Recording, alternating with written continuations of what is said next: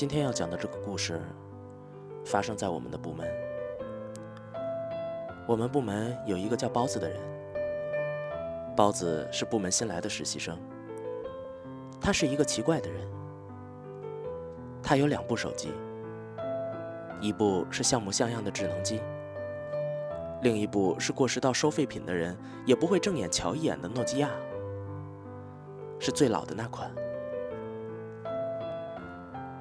工作实习上的电话往来，包子都会用那个正常的智能机，但这部满身划痕的诺基亚，他一直都放在办公桌上，也不见落灰，想必是天天都会拿起来用吧。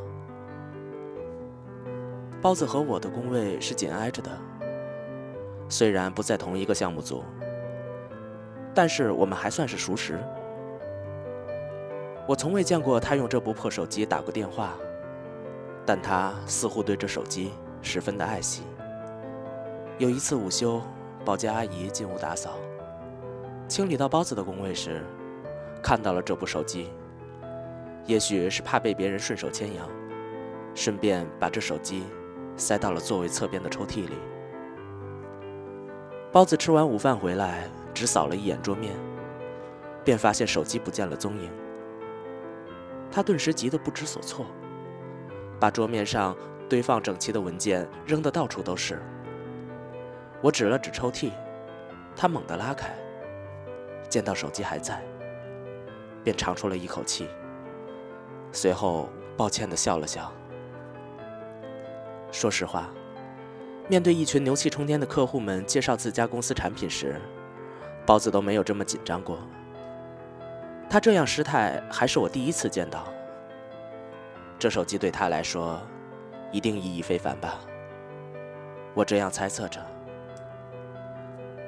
一个月之后的某天周五，部门聚餐，有几个人喝得烂醉，还嚷嚷着要去 KTV，我们也只好顺着他们。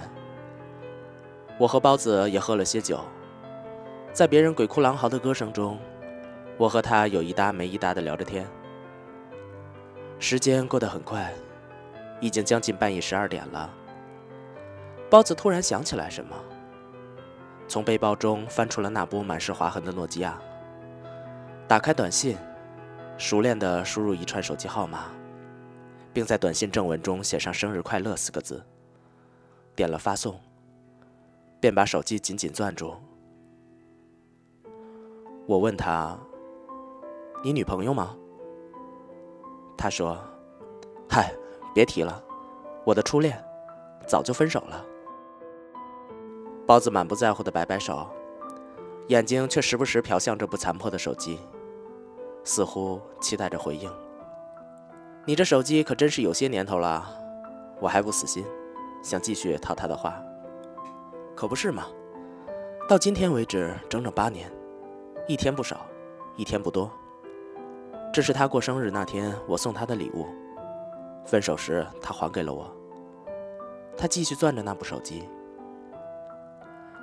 那你也真是够痴情的，都八年了，还放不下。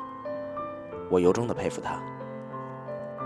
包子挠挠头，很不好意思的笑了笑。分手时，我和他说，我的手机号码永远都不会变。每年我都只在他过生日的时候给他发一条祝福短信，除此之外。我绝不会打扰他的正常生活。我暗地朝他竖了一个大拇指，有分寸，不纠缠，是个好样的。那他有联系过你吗？从来没有。说这话时，包子的眼神暗淡了一下，随后又努力装作满不在乎的样子。也许啊，他连手机号码都换了吧。我也只是想留个念想。无所谓了，我一时不知道说些什么好。他轻描淡写的背后，不知隐藏了多少单相思的苦楚。我眼前浮现出了很多画面：冰雪聪明，温柔舒婉，八面玲珑，亦或是出尘脱俗。总之，以他的形象和气质，能让他魂牵梦绕了八年的人，一定不会是凡夫俗子。我知道这样有些失礼，但还是忍不住问了他：“那个女生一定很漂亮吧？”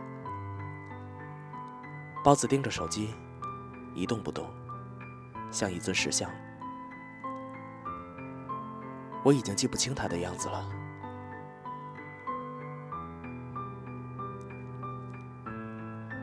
即便遗忘了一切，却仍然记得当初的那份执念。也许，这便是思念的极致吧。